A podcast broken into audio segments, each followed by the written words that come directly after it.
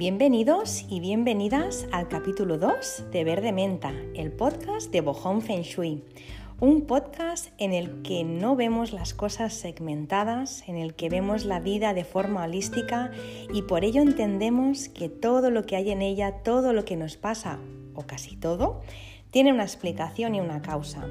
Un podcast en el que no creemos en las casualidades, sin las causalidades y sí en las sincronías.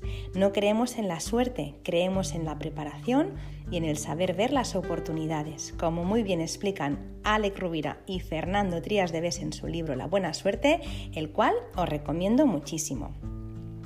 Bueno, pues una semana más os doy las gracias por acompañarme en este episodio.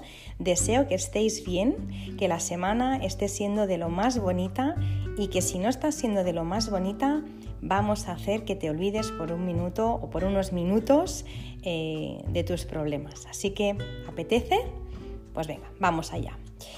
Bueno, pues continuando con mi historia, eh, con el Feng Shui de la semana pasada, os cuento lo que me pasó cuando me independicé de casa de mis padres, cuando me fui de casa de mis padres y lo que pasó después en otra casa más. Es decir, os voy a contar dos casas más hoy va a quedar un siguiente episodio en el que os voy a contar ya eh, el final de la película, ¿vale? La casa en la que vivo ahora mismo, pero antes os tengo que contar todo el recorrido porque así se entiende mucho mejor toda la historia. Bueno, eh, yo creo que daría para, hacer una película. Eh, se lo voy a proponer a Spielberg porque realmente la segunda de las casas, la que os voy a contar, fue realmente como el hundimiento del Titanic. O sea que no descarto hacer una peli. A ver, remontamos año 2006, eh, el, episodio pasado os comenté que era el año 99, bueno, pues eh, luego ya todo bien. 2006, mi pareja, mi, mi, novio y yo nos compramos un piso sobre plano en una zona nueva y con muy buenas perspectivas. Hasta aquí todo correcto, pintaba pues muy bien, la verdad. El tema es que el piso no estaba terminado hasta, o decían que no estaría terminado hasta 2009, eh, aunque realmente se acabó alargando hasta mayo de 2010. Así que mientras tanto, eh, por aquel entonces, como os digo, mi, mi, novio, ahora marido, y yo pues decidimos ir a probar qué tal se vivía juntos, ¿no? Eh, nos compramos el piso, lo hicimos al revés, compramos el piso y luego fuimos a ver qué tal, ¿no? vivíamos juntos. Bueno, en febrero de 2007 eh, nos independizamos y nos instalamos en esta casa que os decía, en una casa eh, de fin de semana y de veraneo de mis abuelos. Es decir, mientras no teníamos el piso que habíamos comprado sobre plano acabado, nos fuimos a vivir a una casa que tenían mis abuelos de fin de semana y veraneo. Era la casa de la montaña que yo decía cuando era pequeña, ¿no? La casa de la montaña. Cuando mis padres me decían de ir a la casa de la montaña, era la única vez que yo me dejaba poner chándal y bambas. ¿Os acordáis que en el primer episodio, en el de presentación, decía que, a una niña se le quieres poner ¿no? Eh, botas y quiere llevar chanclas, pues que no lo vas a conseguir y que en mi caso mi madre me intentaba poner bambas y chándal y yo le decía que, nada, que yo zapato y, falda. Bueno, pues la única vez que yo me dejaba poner chándal y bambas era para ir a esta casa, a la casa de la montaña que yo le decía. Y para llegar a esta casa lo cierto es que había que recorrer, eh, recorrer, toda una urbanización con subidas, con bajadas. Bueno, al final llegabas a esta casa de mis abuelos. Mi, abuelo, mi, abuela Trasina eh, siempre me esperaba en la puerta cuando la íbamos a ver, me esperaba en la puerta de la casa, delante de la verja de la casa. Me acuerdo que iba con un vestido eh, siempre pues de estar por ahí, pues de color azul, con margaritas blancas y me decía siempre cuando llegaba, Marta, ¿hueles? Y yo iba corriendo a la cocina, en el horno había siempre coca de piñones y anís que hacía ella. Una coca que por cierto yo sigo haciendo para sentir que la tengo más cerquita. Em, esa casa era humilde, pero lo cierto es que tenía un gran terreno, eran mil metros cuadrados de terreno, eh, un huerto y un taller que, era de mi abuelo Josep, que era pues, muy trabajador, un hombre noble, con unos valores que realmente ahora cuesta mucho de encontrar una persona muy, muy íntegra. Bueno, pues la casa no tenía nada, era chiquitina, no tenía más de 50 metros, el terreno era enorme, como os digo, lleno de pinos. Bueno, eh, el caso es que esa casa, eh, os pongo en antecedentes, luego os digo por qué os explico todo esto. Esta casa, pues en un momento se dejó de utilizar eh, porque mi abuelo enfermó y esa casa, pues no, la utilizaba nadie. Así que yo le pedí a mi abuela si nos podía dejar esa casa hasta que nos dieran a mi marido y a mí el piso. de esta forma, pues bueno, no, la casa no estaba vacía y ella también se podía pues, venir a pasar el día eh, con nosotros siempre que quisiera. Recuerdo que le costó bastante aceptar porque ir a vivir allí implicaba que íbamos a cambiar muchos muebles, pintar y tirar cosas que ya no se usaban y de alguna manera ella tenía que hacer el duelo por, por su casa ¿no? y por lo que había vivido en ella. Em, además también es que para mi abuela esa casa era lo que ella, llamaba la casa de sus sueños, porque desde muy pequeñita ella pues soñaba eh, con tener una casa entre pinos y lo había conseguido, así que esta era la casa de sus sueños. Bueno, el caso que me enrollo es que nos instalamos en esa casa, nos dijo que sí, nos instalamos y el día que nos instalamos, por cierto, vino a vivir con nosotros una perrita que adoptamos, Bola, que ha sido mi amor perruno. Yo he tenido siempre perros, siempre, y Bola pues ha dejado el listón altísimo. El, amor de mi vida hecho en una bola de pelo, eh, de ahí su nombre, pues esta era bola, que por cierto, pues bueno, como os imaginaréis por lo que estoy diciendo, murió, murió en el año 2018, justamente en el año perro del calendario chino. Bueno, os tengo que decir que en esa casa apliqué Feng Shui, pero hecho por mí, o sea, como si no hubiera hecho nada. Pero bueno, Feng Shui o no, en esa casa fui inmensamente feliz, a pesar del frío que hacía, de que en invierno había humedad, a pesar de lo pequeña que era, de que estaba al otro lado del mundo y me chupaba tres horas de coche diarias para ir a trabajar. A pesar de todo, yo y mi marido también, y mi perrita también, fuimos muy felices allí. Con el tiempo, digo con el tiempo, con, ya pues eh, cuando, cuando estudié Feng Shui clásico, miré las estrellas que tenía esa casa y razones para ser feliz había muchas. Así que bueno, una casa con buenas estrellas y además también con muchísimo amor, como os digo, porque había sido de mis abuelos y yo allí había tenido vivencias muy bonitas. Todos mis recuerdos de pequeña pues estaban prácticamente allí. Llegó el día, nos dieron las llaves del piso que habíamos comprado. Eh, hasta entonces no habíamos podido entrar porque bueno, era un piso sobre planos y no nos dejaron entrar.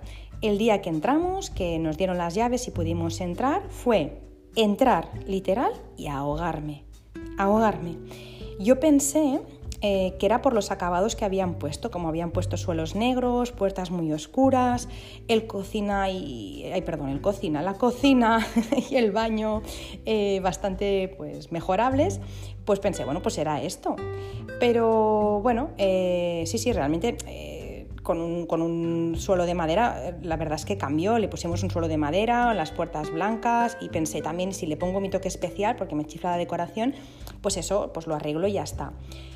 Hicimos esa reforma que os digo, el suelo, puertas y demás, y la verdad es que quedó el piso súper bonito, muy bonito, no es por decirlo, de verdad que quedó muy bonito la gente pues entraba y lo primero que decía, ostras, qué bonito, ¿no? Eh, qué, chulo, ¿no? Bueno, la pintura eh, no la contratamos en todas esas obras, así que en Semana Santa de 2010, con la obra ya hecha y nosotros eh, dando los últimos toques de pintura, me acuerdo que un día al mediodía me senté en el balcón de, ese piso y, mi marido estaba pintando y me preguntó, oye, ¿qué te pasa? ¿Estás, ¿Estás seria?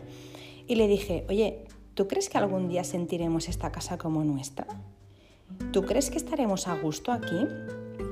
Tengo que decir que la experiencia me dice que cuando tienes que preguntar algo es que ya sabes la respuesta aunque no quieras admitirlo. Yo ya sabía que ni la iba a sentir mía ni que ni iba a estar a gusto, pero tenía que preguntar por si acaso. Yo notaba algo muy, muy raro, muy extraño y lo cierto es que el tiempo me dio la razón. Pasé allí, pasamos allí cinco años, de 2010 a 2015, y esos cinco años yo no los borraría para nada, porque lo que, el tiempo que estuve allí aprendí muchísimo. Dicen que, que las cosas en, las, en la vida las aprendes en forma de bendición o de lección. Bueno, pues yo aprendí en forma de lección, pero aprendí, que esa es la, esa es la clave. En esa casa os prometo que era entrar y ahogarnos, o sea, sentir una presión en el pecho literal, como si me cayera, qué sé yo, una maceta cada vez que entraba en esa casa. Eh, de hecho, tenía, bueno, me pasaba el día paseando al perro para salir de casa y era salir de casa y ver las cosas distintas. Dentro de casa tenía como una nube negra encima de la cabeza. Salía de casa y veía todo claro. Volvía a entrar y otra vez nube negra y volvía a salir y otra vez todo claro y pensaba, ¿esta casa qué tiene? entraba y notaba como una pena que me recorría por el cuerpo. La ansiedad que tenía yo en esa casa yo no la recuerdo haber tenido, eh, no al menos antes. Había podido podía haber estado nerviosa, pero esa ansiedad no la había tenido. Eh, mi marido también le dio un ataque de ansiedad muy fuerte a los tres meses de instalarnos allí. Es que no os quiero contar ni el episodio que pasamos con ese ataque de ansiedad. Me asusté muchísimo. Bueno, el caso, el ambiente se notaba cargado. Los malentendidos, eso era el menú del día, o sea, cada día malentendido y discusión. Era una cosa, nunca nos había pasado en la otra casa. La concentración que yo tenía brillaba por su ausencia, estaba como bloqueada. Sin embargo, a nivel profesional os tengo que decir que me fue muy bien, pero bueno, ya, ya lo decía mi abuela, ¿no? Que la vida aprieta pero no ahoga. Bueno, pues me apretó, no me ahogó del todo, pero casi casi. Mi marido empezó a no encontrarse bien eh, y un buen, día, pues bueno, eh, lo que no me imaginé, pues pasó y es que pues nos separamos, se acabó, o sea, llegó un día que, que eso se acabó. Hasta aquí puedes pensar, bueno, pues, pues, como en tantas casas, hija mía, no, no, es nada, no me descubres nada, nada, nada nuevo. Y sí, es verdad, eh, seguramente tenía que ser así y sí, seguramente eh, pasa en muchas casas. Y, también te digo que lo pasaría mil veces más, pero es que si vierais las estrellas que tenía la casa, entenderíais el por qué pasó lo que pasó y de la forma en la que pasó. Es que además en ese bloque... Eh, todo lo que nos ocurría a nosotros le ocurría a todas las personas del bloque. No digo a todas porque había personas a las que no, que luego deducí que es porque tenían la fachada inversa en el otro lado, entonces las estrellas cambian, o también porque... Eh, también puede ser que las personas que viven en un piso em, eh, tengan la, casa armonizada sin, darse, sin saberlo. Imagínate que tú tienes una combinación muy fuerte eh, y, tú la tienes armonizada sin querer o sin, saberlo, pues bueno, esa combinación ya no hace lo mismo que si la tengo yo sin armonizar, ¿vale? Y también es verdad que si te mimetizas con la, con la energía de la casa, pues también las cosas eh, se suavizan. Bueno. La cuestión, que las estrellas eh, estaban como estaban y que el bloque estaba como estaba. Ya sabemos que las casualidades no son para nosotras, ya lo hemos dicho, y de haber sabido Feng Shui clásico como yo sé ahora, eso probablemente no hubiera ocurrido, pero la vida o el director de mi película, el que decíamos antes, no quiso que supiera esto porque entonces yo no hubiera vivido lo que tenía que vivir. Eh, mi, director de película no quería que yo supiera estrellas, no lo quería, porque si no, no hubiera pasado lo que pasó y que ahora tanto agradezco, a pesar de que en ese momento em, lo pasé mal, pero bueno, siempre hay que confiar en la vida, ¿no? Porque siempre al final se resuelve el interrogante como, como me, dice siempre mi gran amiga Mary. La cuestión, que si yo no, hubiera vivido eso, no hubiera estudiado Feng Shui, por lo tanto tampoco lo estaría explicando hoy aquí, así que agradezco eso que, eso que había preparado la vida para mí. Para románticas, eh, quedaros tranquilas, mi marido y yo eh, ocho meses más tarde em, nos reconciliamos desde la madurez y fruto de ello mm, tuvimos un hijo, por supuesto no en esta casa, porque en esta casa os tengo que decir que, yo llevaba eh, tres años intentando quedarme embarazada y no había manera. Tal como arreglamos la relación, en el, mismo momento que dijimos, eh, pues lo volvemos a, intentar, esta vez de otra manera, dijimos, pero lo primero que hay que hacer es adiós a esta casa, ¿eh? Sí, sí, vamos, movimos cielo y tierra para, para vender, eh, todo, arreglamos todos los papeles y lo pusimos a la venta. Os tengo que decir que hubo tantísimas personas que estaban interesadas en comprar la casa, repito que era muy bonita, que tuvimos que hacer un domingo una jornada, ¿sabéis cómo en los programas de, la tele en Estados Unidos que se hace una jornada de puertas abiertas y cada, no sé, cada 30 minutos pues hay una visita? Pues así lo hicimos. Yo puse el anuncio y empecé a programar citas de 9 a 9 y media, 9 y media, 10, 10, 10 y media, así pues casi todo el día, aunque a mitad del día dije basta, basta porque ya nos lo han comprado tres o cuatro veces, o sea, ya está, ya está la casa vendida y, y ya está. Ese día se vendió. Bueno, Tú puede que pienses, y es normal, yo lo pensé y en su momento eh, lo hemos pensado todos los que hemos estudiado Feng Shui, ¿y qué pasa con la familia que vino?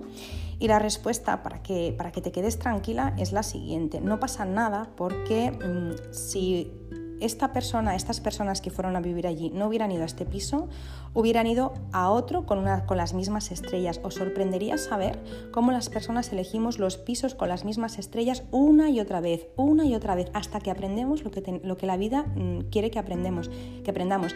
De verdad, mm, o sea, es algo alucinante. Tú coges a una persona, analizas su piso y analizas también eh, su, su empresa, por ejemplo, y tiene las mismas estrellas.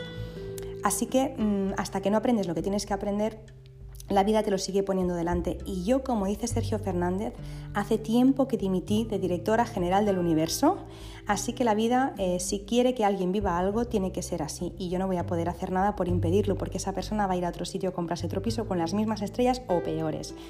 Si la vida quiere que ese alguien estudie Feng Shui o que lo decore en base al Feng Shui para suavizar las estrellas, os puedo asegurar que lo hará.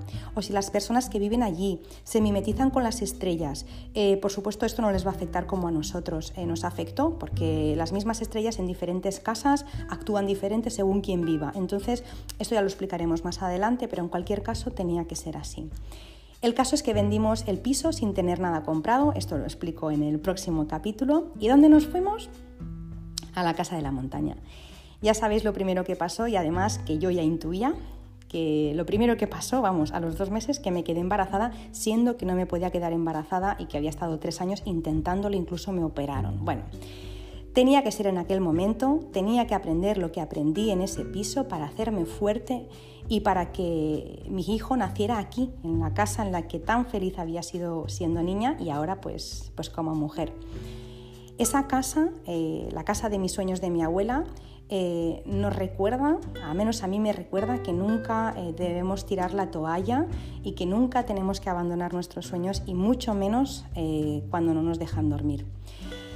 No me enrollo mucho más, ya sabéis un poco más de las casas en las que viví, primero en la de mis padres, luego en la de la montaña, luego en el piso eh, en el que lo pasé mal, en el piso de Titanic, y luego otra vez en la casa de la montaña y la siguiente, eh, en el siguiente episodio ya os cuento qué pasó, cómo es que fui a vivir donde vivo ahora y cómo es que estudié eh, Feng Shui clásico y bueno, espero que, que, os guste, espero también que os haya gustado este capítulo, otra vez con mis aventuras y, eh, y desventuras.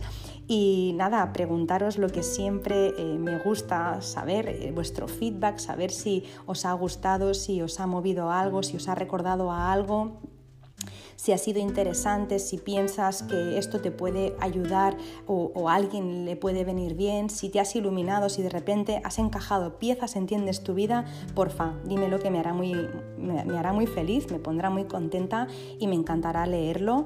Ya sabéis que me podéis encontrar en Instagram, en arroba y en mi web www.bojón.es y que en cuanto tenga un momentito yo prometo siempre contestar con, el, con todo mi cariño y con todo mi, mi amor. Nada, para acabar, recordaros que eh, tenemos una cita el jueves siguiente por la mañana. Ya sabéis que eh, cada jueves tenéis un, podcast de Verde Menta. Apúntale en tu agenda y avisa, como siempre, a, quien creas que le puede venir bien. Comparte este podcast si te ha venido bien y si, y si te ha parecido interesante para que otras personas también puedan cambiar y mejorar su vida. Os mando un abrazo muy muy grande y deseo que acabéis de pasar un muy feliz día, un feliz día si me estáis escuchando por la mañana y una muy feliz noche y unos dulces sueños si es que me estáis escuchando por la noche.